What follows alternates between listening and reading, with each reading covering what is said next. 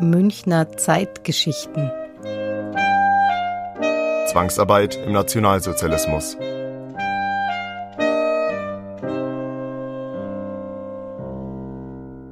Was ist Zwangsarbeit?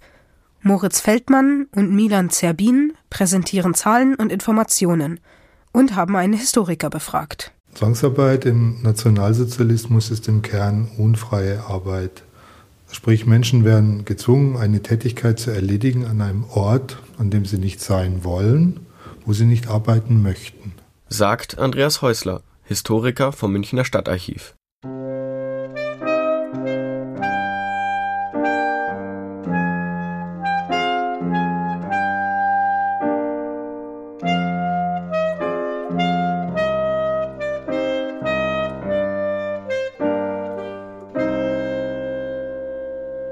Mit Kriegsbeginn 1939 herrschte in Deutschland großer Mangel an Arbeitskräften.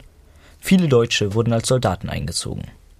Um die Wirtschaft weiterhin am Laufen zu halten, zwang man Menschen hier zu arbeiten. Sie wurden überwiegend unfreiwillig aus dem Ausland nach Deutschland gebracht. In der nationalsozialistischen Kriegswirtschaft gab es verschiedene Gruppen von Zwangsarbeitern. KZ-Häftlinge, Kriegsgefangene und zivile Zwangsarbeiter.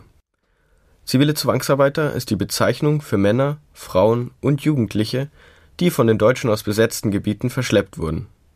Sie waren die größte Gruppe der Zwangsarbeiter. Schon davor gab es Arbeitskräfte, vor allem aus Westeuropa, die freiwillig nach Deutschland gekommen waren. Viele wurden mit Beginn des Krieges entrechtet und durften nicht mehr in ihre Heimat zurück. Deshalb gelten auch sie als Zwangsarbeiter. Im Lager Neuaubing waren vermutlich nur zivile Zwangsarbeiter.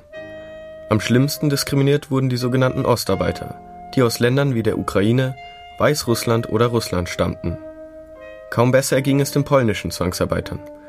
Sie alle mussten Kennzeichen auf ihrer Kleidung tragen. Ost für Ostarbeiter und P für Polen. Doch es war nicht nur der Zwang und die Härte der Arbeit, die den Zwangsarbeitern das Leben in den Lagern schwer machte. Es gab wenig zu essen, kaum warme Kleidung und die medizinische Versorgung war miserabel. Im Lager und bei der Arbeit wurden die Zwangsarbeiter von Vorgesetzten und Wachleuten oft schlecht behandelt. Zwangsarbeiter wurden in allen Bereichen des öffentlichen Lebens und der Wirtschaft eingesetzt. Die Arbeiter aus dem Lager an der Ehrenbergstraße mussten vor allem für die Reichsbahn, aber auch für den Flugzeughersteller Dornier arbeiten.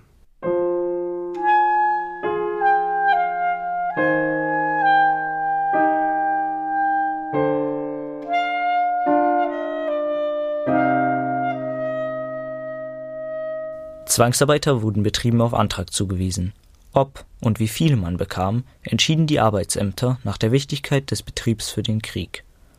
Auch Bauern konnten Zwangsarbeiter als Helfer in der Landwirtschaft anfordern.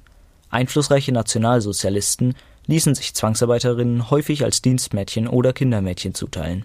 Mehr als 13,4 Millionen Zwangsarbeiter aus allen Teilen Europas waren in den Kriegsjahren von 1939 bis 1945 in Deutschland eingesetzt.